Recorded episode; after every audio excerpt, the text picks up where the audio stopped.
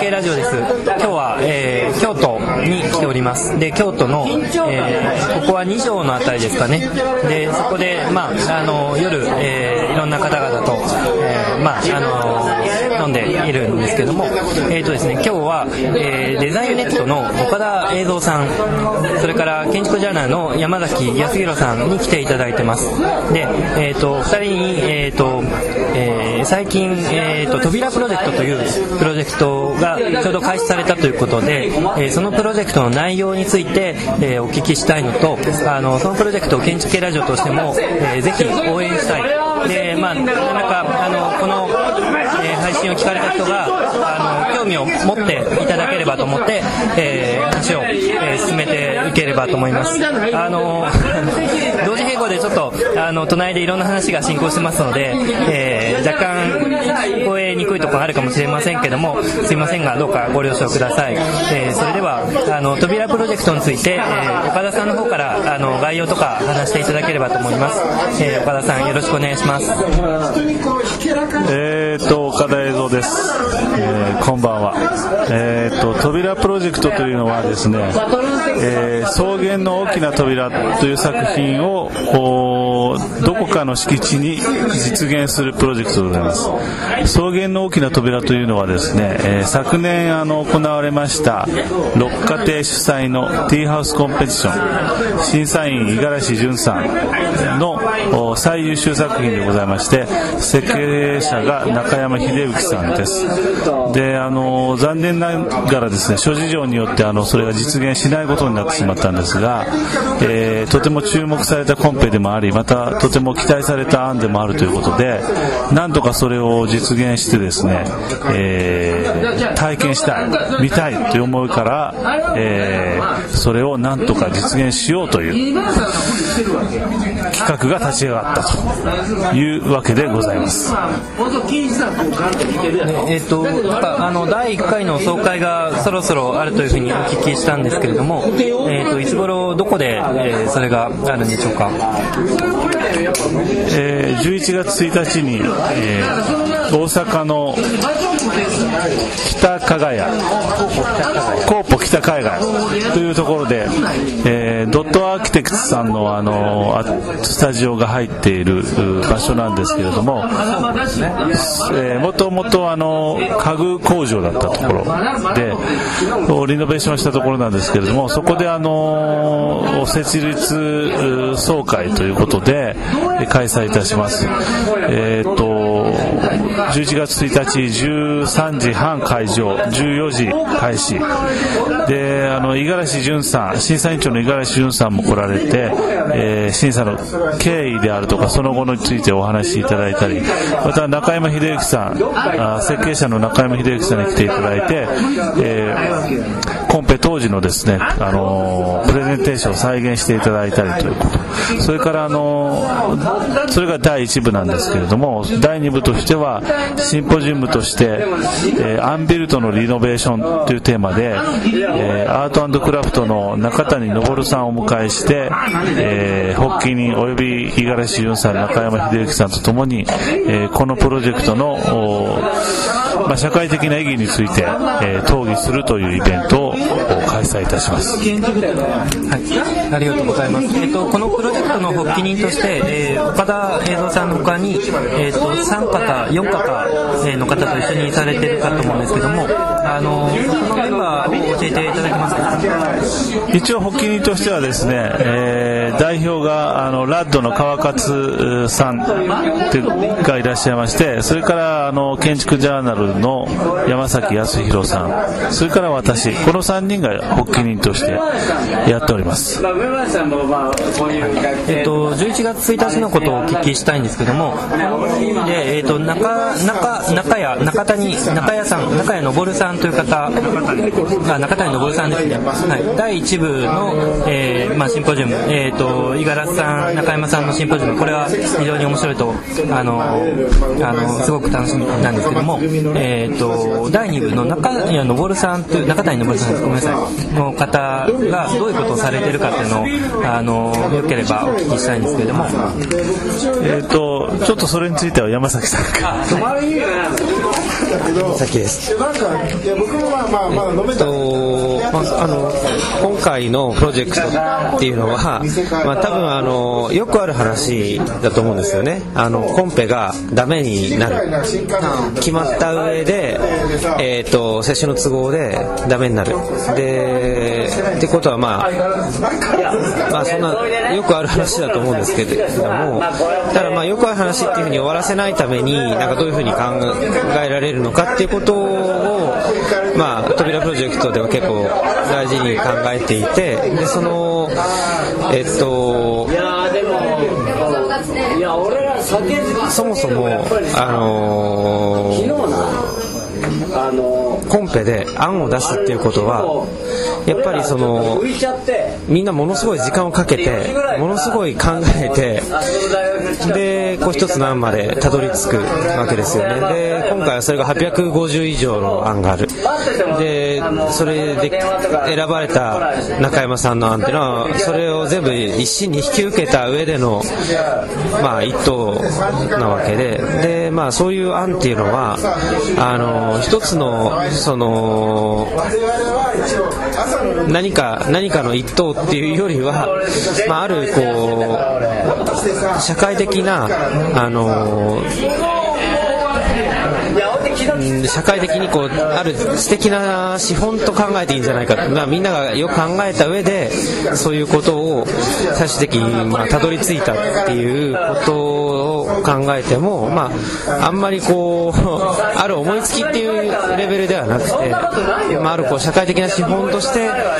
そのある知的な社会的ストックとして考えられるんじゃないかっていうふうにまあ思っていてそれをこう、まあ、どういうふうに位置づけるのかっ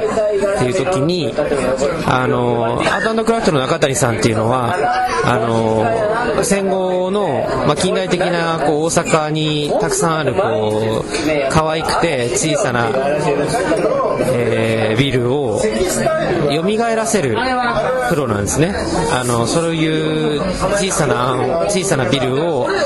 えー、と社会的な物理的な空間のストックとして考えてそれをこう大きなあ大きなじゃない。それを、えー、と用途を変えたりあるいはまあ空間的な魅力を付け加えた上で、えー、と販売したりする。そういうこうあの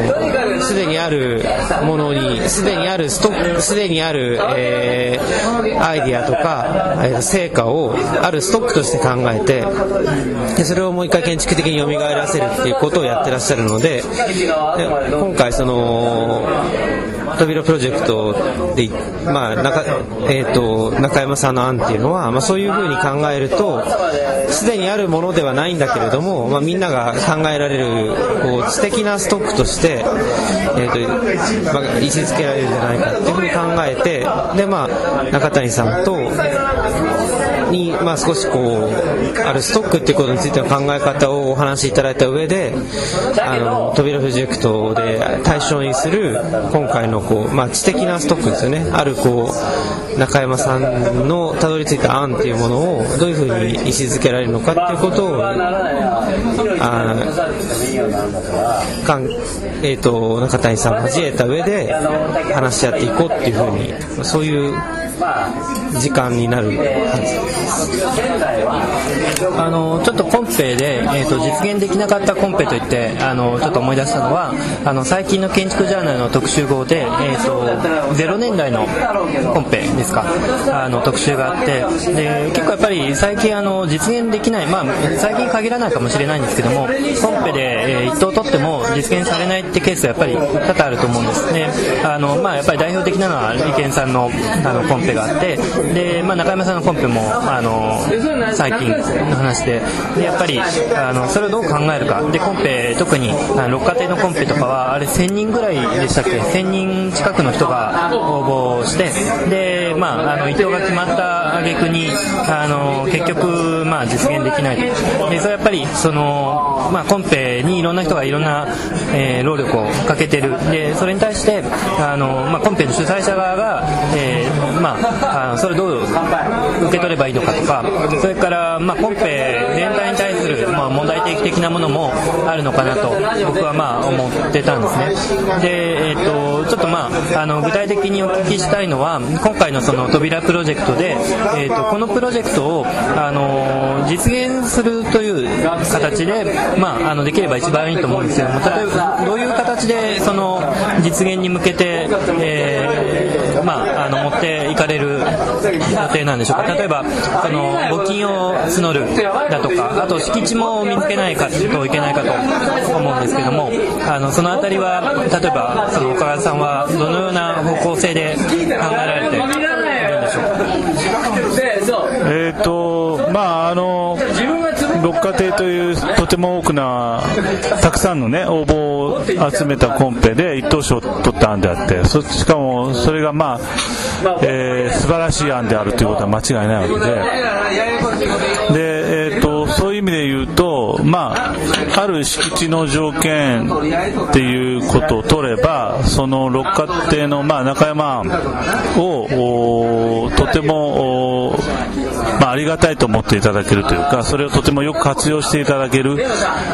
えー、場所おせさんというのはいるはずだという確信がありましてそういう人にうまくその案を届けてそれでそれをぜひ立てたいというふうに思っていただきたいなと思っていまして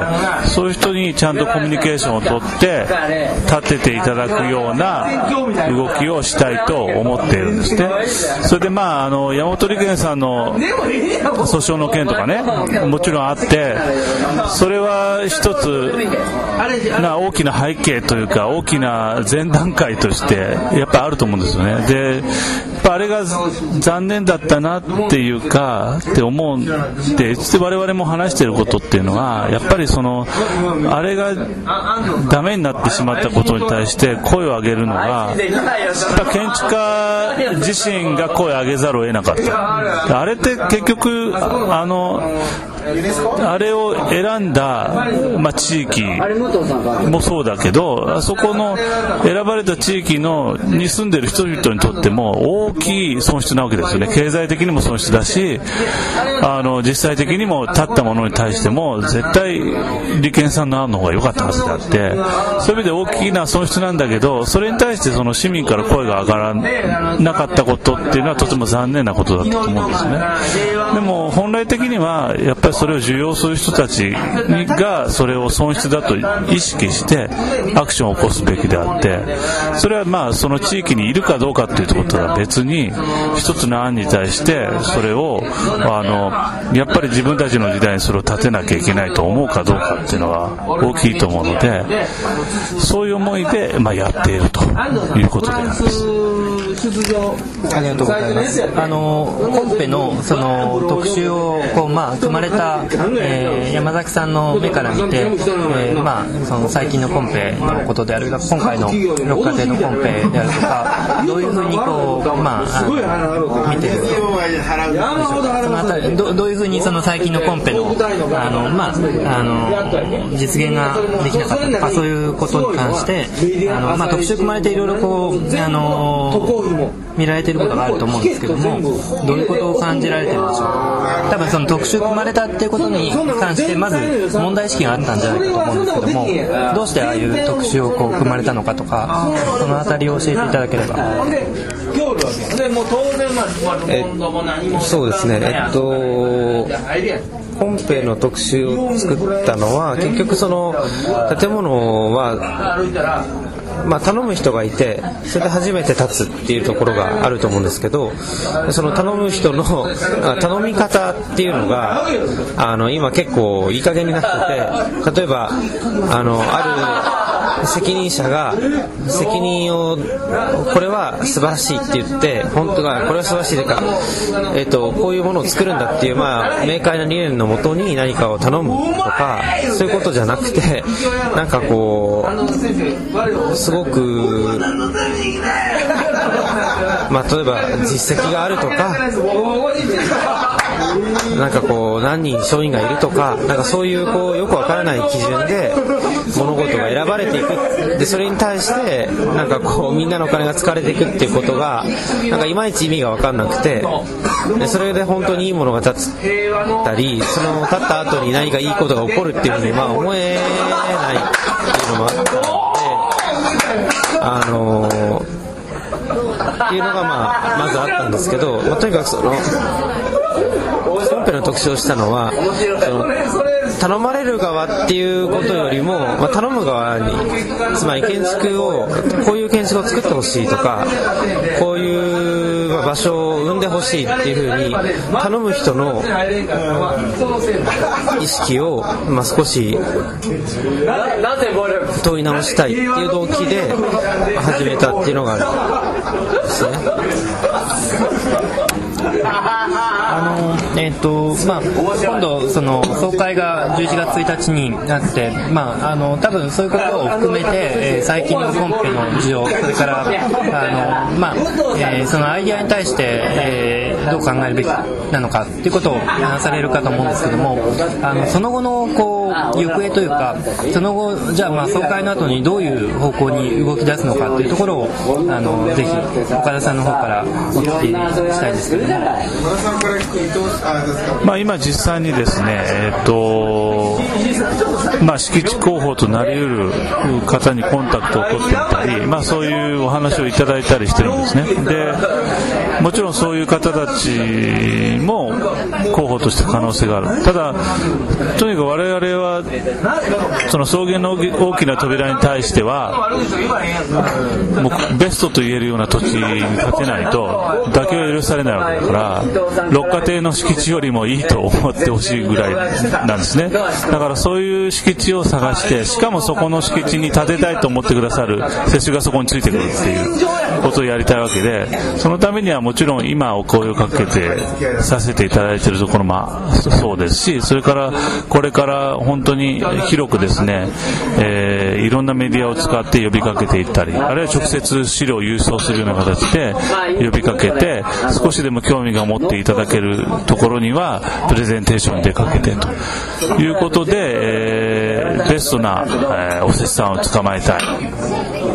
でそのためにはそういう交通費とかねあの郵送費とかっていうのを少しでもはあの、まあ、我々だけで賄うというのもなかなか酷なのでその活動に対して寄付という形で支援をいただくように、えー、お願いしていきたいということですねそのための、まあ、最初の、まあ、お願いのイベントとして、まあ、その11月1日があるということですね。そうですねょっと僕は、えーと、今度もしかしたらその中山さんとか五十嵐さんにお聞きしないといけないことかもしれないんですけどもあのおそらくこう、まあ、おせっさんを探すということはプログラムが変わる可能性があると思うんです。でプログラムが変わった際に建築そのものが、えーと、形が変わるとかあの、